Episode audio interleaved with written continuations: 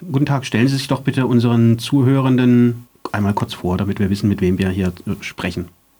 Ja, hallo, ich bin Dominik Saurer. Äh, ich arbeite journalistisch äh, sowie in der politischen Bildung schon lange zur extremen Rechten mit dem Fokus auf Nordbayern, aber auch darüber hinaus.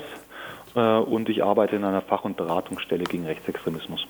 Und ähm, heute soll es ja gehen um Daniel Halember, das AfD-Mitglied aus Bayern, das kurzzeitig im Rahmen einer Ermittlung festgesetzt wurde, weil es einen Haftbefehl gegeben hat. Er ist ja Mitglied der Würzburger Burschenschaft Teutonia Prag. Was wissen Sie über diese Burschenschaft Teutonia Prag?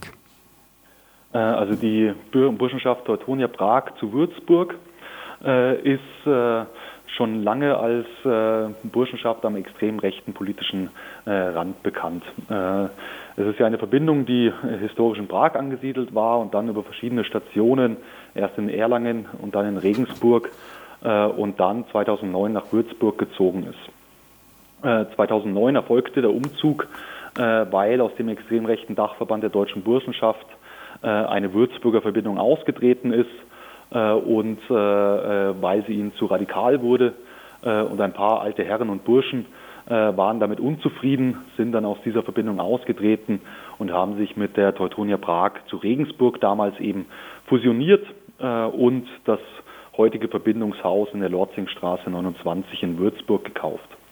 Also seit, seit 2009 äh, dann eben in Würzburg. Als Burschenschaft äh, lebt die Verbindung natürlich vom Lebensbundprinzip. Äh, das heißt, ähm, wenn man eintritt in die Verbindung, ist man Fuchs. Als pflichtschlagende Verbindung schlägt man dann äh, ein paar Mensuren, also Fechtkämpfe äh, mit scharfen Waffen gegen Mitglieder anderer Verbindungen.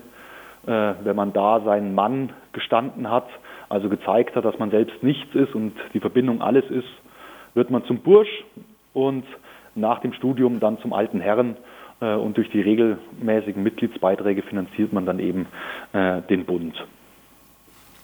Äh, so viel quasi in, in aller Kürze. Ich habe davor schon gesagt, man muss die Burschenschaft am extrem rechten Rand verorten, ganz klar. Warum sage ich das? Einerseits kann man das eben sagen wegen der Mitgliedschaft in dem Dachverband der deutschen Burschenschaft. Der Dachverband erkennt bis heute äh, die Grenzen der Bundesrepublik nicht an. Er sagt immer noch, sie berufen sich auf die Grenzen, mindestens die Grenzen von 1937. Äh, und ein anderes Beispiel wäre der volkstumsbezogene Vaterlandsbegriff. Äh, also im Prinzip, dass in der Satzung der deutschen Burschenschaft seit 50 Jahren steht und auch immer wieder bestätigt wurde, dass die deutsche Staatszugehörigkeit sich nicht daran zeigen würde, dass man einen deutschen Pass besitzt, sondern im Prinzip durch deutsches Blut, äh, also eine völkisch-biologistische, rassistische Definition äh, des Staatsvolkes. Ja, vielen Dank. Ganz kurz. Quasi vom ja. Dachverband. Spannend, ja, du hast das jetzt gerade auch schon angedeutet. Ähm, die, unsere zweite Frage wäre, was, was denn Burschenschaften wie zum Beispiel die Teutonia Prag äh, auch so gefährlich macht für die Gesellschaft oder zumindest Teile der Gesellschaft? Ja, das ist es, denke ich, dass da wirklich extrem rechte Inhalte vertreten werden, äh, die aber in der Öffentlichkeit oftmals nicht so wahrgenommen werden. Da sind einfach viele honorige alte Herren, auch Mitglied, die äh, hohe Positionen äh, in Parteien, äh, in Ministerien, in äh, Verwaltungen äh, und natürlich in Wirtschaftsunternehmen haben, die darüber die extrem rechten Inhalte verdecken und eine Scharnierfunktion ins bürgerliche Lager äh, in die bürgerliche Mitte eben bilden. Äh, und gleichzeitig sind es natürlich sehr, sehr große Organisationen wegen diesem Lebensbund. Äh, eben es sind die aktiven Studenten auf dem Haus, aber dann eben eine unüberschaubare Zahl von alten Herren, die eben mit schützender Hand dahinter steht. Das ist, denke ich, die Gefahr, die in Burschenschaften schlummern. Da kann sich jenseits der Öffentlichkeit mit anderen Spektren der extremen Rechten vernetzt werden und gleichzeitig schaut eine kritische Zivilgesellschaft äh, äh, eben weniger hin. Mhm. Du, genau, du hast jetzt auch schon die, die Verbindung in rechte Kreise ähm, angesprochen. Ähm, inwiefern, um jetzt den Bogen vielleicht auch zur AfD zu schlagen, äh, inwiefern sind denn Burschenschaften wie der Teutonia, kann man sie vielleicht auch als, als Rekrutierungsbecken in gewisser Weise beschreiben für eine Partei wie die AfD? Auf jeden Fall, auf jeden Fall. Man muss sich ja so ein bisschen die Geschichte anschauen. Äh, jahrzehntelang haben die, die radikalen äh, Burschenschaften tendenziellen Mitgliederschwund, da steht Bologna und vieles dahinter, aber vor allem eben auch, dass die Versprechen der Verbindungen, bei uns bekommt ihr über die alten Herren einen guten Job äh, und bei uns könnt ihr auch politisch wirkmächtig werden. Diese beiden Angebote haben nicht mehr richtig gezogen. Seit 2015, wo die AfD in äh, fast allen Landesparlamenten und im Bundestag vertreten ist, hat die AfD einen riesigen Bedarf nach politisch gefestigten äh, äh, wissenschaftlichen Mitarbeitern, äh, die eben auch organisatorisch was gebacken bekommen und die eben gut in der politischen Szene vernetzt sind. Das heißt, dort finden die ihre Leute und das ist aber eben auch für die Burschenschaft ein großes Argument, weil sie jetzt wieder sagen können, hey, werd bei uns Mitglied, du äh, genießt eine burschenschaftliche Erziehung und dann bekommst du einen gut dotierten Job als wissenschaftlicher Mitarbeiter bei der AfD oder du kannst eben auch politisch wirkmächtig innerhalb der AfD werden. Also das ist eine sehr, sehr unheilvolle Allianz, die der AfD und Burschenschaften in den letzten Jahren, so seit 2014, 15 eben eingehen können, wovon beide Seiten dann eben enorm profitieren. Mhm. Ja, spannend, vielen Dank.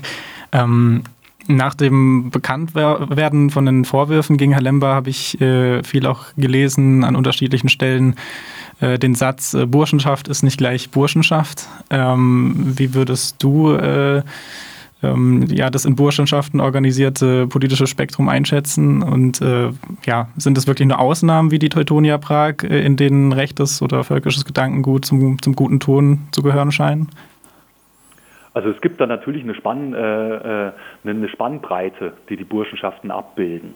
Äh, und es gab ja in den letzten Jahren, also in den letzten zwölf Jahren auch verschiedene Abspaltungen vom dem Dachverband der deutschen Burschenschaft, äh, weil verschiedenen Bünden äh, die deutsche Burschenschaft eben zu rechtsextrem wurde. Wenn man sich aber anschaut, was äh, die ausgetretenen Verbindungen für einen neuen Dachverband gegründet haben, die Allgemeine Deutsche Burschenschaft, die ADB, ein neuer Dachverband, dann war auch dort Gauland der Festredner. Und auch dort werden radikale Inhalte, extrem rechte Inhalte äh, vertreten. Auch dort gibt es Gastartikel in deren Verbandszeitungen, die aus dem Umfeld der identitären Bewegung stammen. Äh, also im Prinzip auch diese Abspaltung, denen quasi der Dachverband zu extrem wurde, ist ganz klar politisch zu verorten.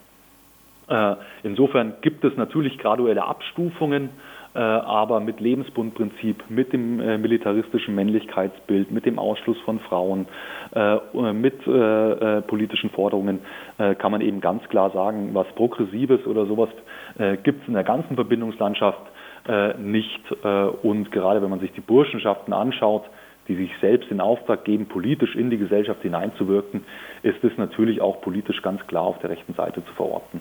Mhm. Wie extrem, da gibt es dann natürlich Unterschiede. Und ähm, jetzt kommen wir zu dem Fall, von dem wir ja ausgegangen sind, dem bayerischen Landtagsabgeordneten Daniel, Daniel Halemba. Haben Sie irgendwelche Erkenntnisse zu dieser Person? Äh, also Daniel Halemba ist äh, ein, ein, relativ neuer Akteur in, äh, äh innerhalb der AfD. Äh, er ist ja auch erst 22 Jahre alt äh, und hat es mit seinen 22 Jahren äh, und eben einer kurzen, relativ kurzen Parteimitgliedschaft sehr, sehr schnell geschafft, sich große Netzwerke in der AfD aufzubauen und mit der Unterstützung anderer Akteure innerhalb der AfD, die man klar dem Flügel, dem aufgelösten Flügel zurechnen muss, es eben geschafft hat, sich als Direktkandidat in einem Stimmkreis zu positionieren äh, und auf Platz zwei der unterfränkischen Landesliste zu kommen. Ich denke, das zeigt so äh, seine Verortung äh, äh innerhalb der AfD äh, und äh, seine Mitgliedschaft in der Teutonia Prag spricht ja eben auch Bände. Äh, auffällig wurde äh, Daniel Herr Lember vor allem Anfang des Jahres, als eben diese aufstellenden Versammlungen waren. Äh, er hat sich ja eben in einem anderen Stimmkreis äh, äh, aufstellen lassen und da gibt es jetzt akut seit, seit Anfang des Jahres verschiedenste Vorwürfe, die innerhalb der AfD gegeneinander erhoben werden. Da geht es um Meldebetrug, weil eben kursiert, dass Daniel Herr Lember mit Unterstützung von Richard Graupner ehemaliger Bundespolizist und Landtagsabgeordneter für die AfD aus Schweinfurt, äh, äh, sich da eben reingeputscht hat, äh, dass äh, Burschenschafter aus anderen Bundesländern in der Teutonia Prag gemeldet wurden, um hier Stimmrecht zu bekommen. Äh, äh, und sich da, davon dann eben altgediente AfD-Funktionsträger ausgebotet gefühlt haben. Also das, da ist es noch sehr, sehr spannend, wie das, das weitergeht. Es hängen verschiedene Parteiausschlussverfahren anscheinend an. Es wird sich gegenseitig Kontakte zum dritten Weg, also einer neonazistischen Kleinstpartei, vorgeworfen. Also eine sehr, sehr spannende Kiste, aber eben viele Aussagen aus dem Kreis der AfD selbst. Deswegen ist das ja immer mit Vorsicht zu genießen. Mhm. Ähm, Herr Lember wird ja anwaltlich vertreten von dem Freiburger Rechtsanwalt und ehemaligen AfD-Mitglied äh, Dubravko Mandic. Ähm, kannst du uns vielleicht über ihn noch was erzählen? Ja, Dubravko Mandic äh, ist ja seit äh, äh gut äh, zehn Jahren äh, in Freiburg als, als Rechtsanwalt tätig.